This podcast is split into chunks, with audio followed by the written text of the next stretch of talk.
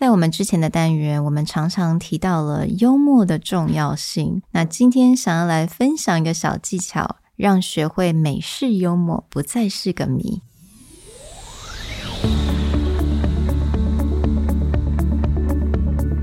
Hello，欢迎来到 Executive Plus 主管与沟通力的 Podcast。I'm Sherry, an educator, certified coach, and style enthusiast.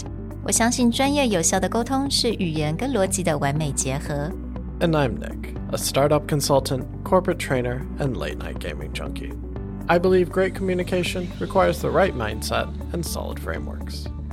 我们希望带给大家职场英语的技能、跨文化沟通技巧与其他能帮助您成为出色领导者的工具。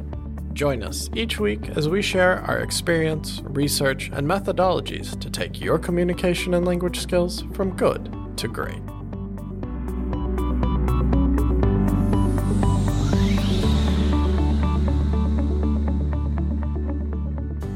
Hey, everybody. Welcome back to another Executive Plus podcast.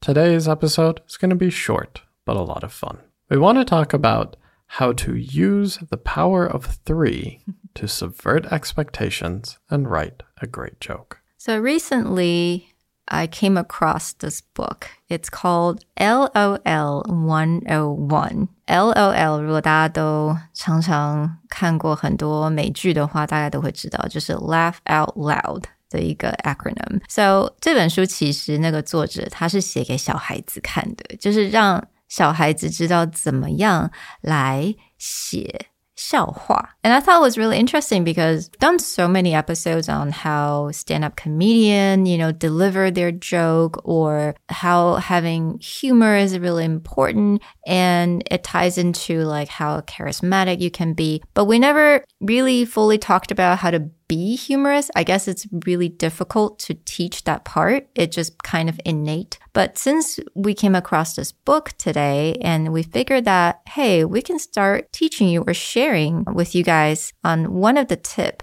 on how to write good jokes. Now, in communication, we very often talked about the power of three, whether it's in rhetorical devices or in speech and presentation structure. But in this case, the power of three is something that you can use against your audience yeah. in terms of they're very often used to mm-hmm.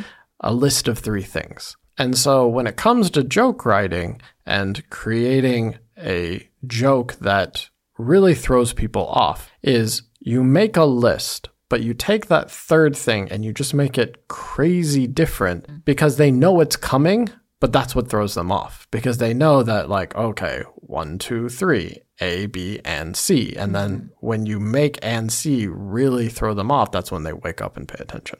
Yeah. So, and also it ties in with like the element of surprise, right? The unexpected. And if you watch any comedian, stand up comedian, you will find that they use this quite a lot. Yeah. Any great stand up comedian will constantly do what we call subvert your expectations, which mm. is I have like a common idea of your list and what should be on that list.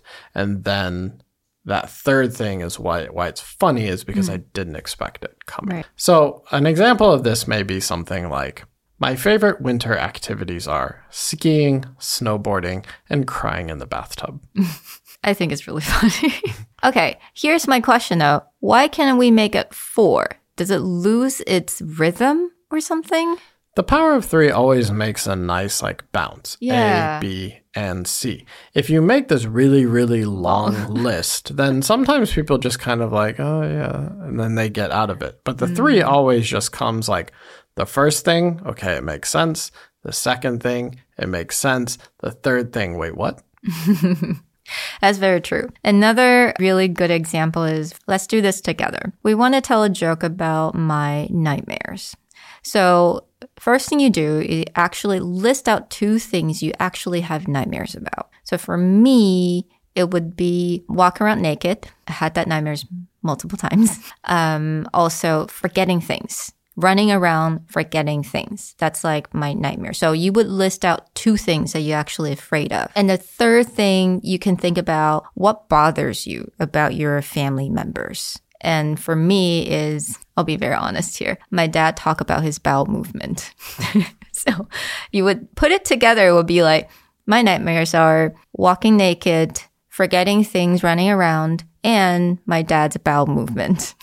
Yeah. So the first thing are probably dreams that everyone has had, right? It's normal to be like, oh, everyone's had the naked dream. You just feel very vulnerable. And and then the second one is again something like when you feel anxious, lost, you mm. can't find things. Like these are two nightmares or common things that people really, really hate. And then the third thing is just like, oh, okay, that's maybe too much personal information. But it, again, it subverts expectation and makes someone feel like it's totally normal. So in the case of the rule three, it's always use something that other people can get on board with. Mm-hmm. So one of the other powers of the rules of three is that your audience should connect with you on the first two things. They should be common problems or common even like things that make people happy. Mm-hmm. So in the first one we talked about like my my favorite winter activities. Mm. Like people can connect with that. Oh, skiing, snowboarding, or like snowball fight. Making snow angels. Yeah, making snow angels. Like these are things that people can be like, oh, that's nice. and then when you hit them with the third thing, they're like, oh, okay. like, the, yeah, it's either dark or it's something that even if they connect with it, it's like something they wouldn't say. I think there is that element of, again, like that self deprecating humor. It's also in here as well because normally you wouldn't tell anyone like, "Oh, I'm crying in my bathtub" or what I'm embarrassed about in my from my family members, you know. But you're sharing that, so it's like a self-deprecating humor.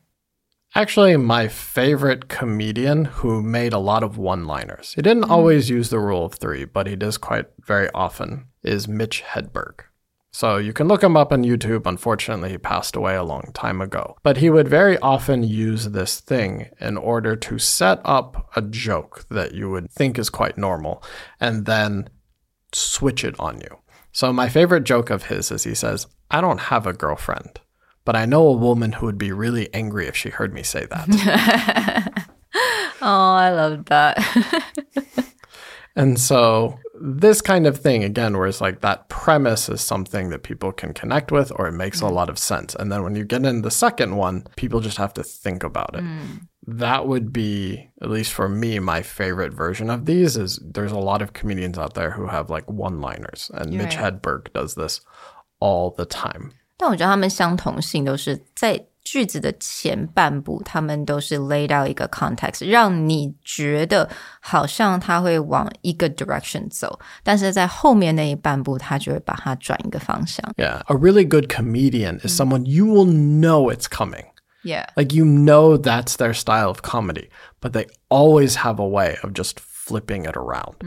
A long version of this type of joke or this type of comedy comes from George Carlin. George Carlin, by many comedians, is considered one of, if not the greatest comedian to ever be alive. And he does this all the time. So he talks about how global warming, back then when he was alive, it was global warming, not climate change. But he talks about how it's such a stupid conversation. And he sets up all these things, people talking about global warming. And then he turns around. He turns around the expectation. He's like, because the earth will be fine. It's actually us mm-hmm. Who has the problem. So when he sets up, like most people think is like, oh, he's a climate denier. He has all of these different issues and they'll, you know, start to get angry at him. But then he'll just flip the connotation. He'll flip the context from it's because we're talking about the wrong thing. Mm-hmm. And that's just like an extended version. So if you look mm-hmm. up George Carlin and global warming on YouTube, you'll see like a masterful long version of this. Mm. Subverting expectations. You set up a premise that everyone agrees with and then you flip it into something they didn't expect. And then the same thing for Mitch Hedberg is it's just one-liners. You know it's coming. You know he's going to flip it. So using this type of joke structure in the power of 3 allows anyone to tell this type of joke where it's like normal, normal, oh, I didn't expect that. 那我觉得我们今天其实讲到的，从 The Rule of Three 开始，这个有点比较像那种小学版本啊。大家如果想要开始尝试来讲个英文笑话的话，你可以自己来在自自己尝试写写看。那我们今天其实讲到的这些不同的 technique，你可以把它想成 the rule of three，好像是那种 elementary version 的，比较最简单的。如果你比较不太确定自己能不能在这种场合啊用英文说笑话的话，I think you can give it a try。但如果你想要进阶一点，go for advanced level，and you can definitely go and observe these comedians and how they do it and how they kind of change your expectation. We hope you enjoyed this fun joke episode and join us more for LOL 101. Talk to you next time. Bye. Bye.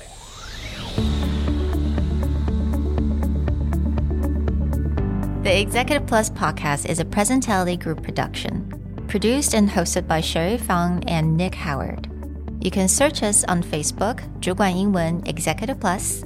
You can also find us on Instagram, Communication R&D, and email us at sherry at epstyleplus.com.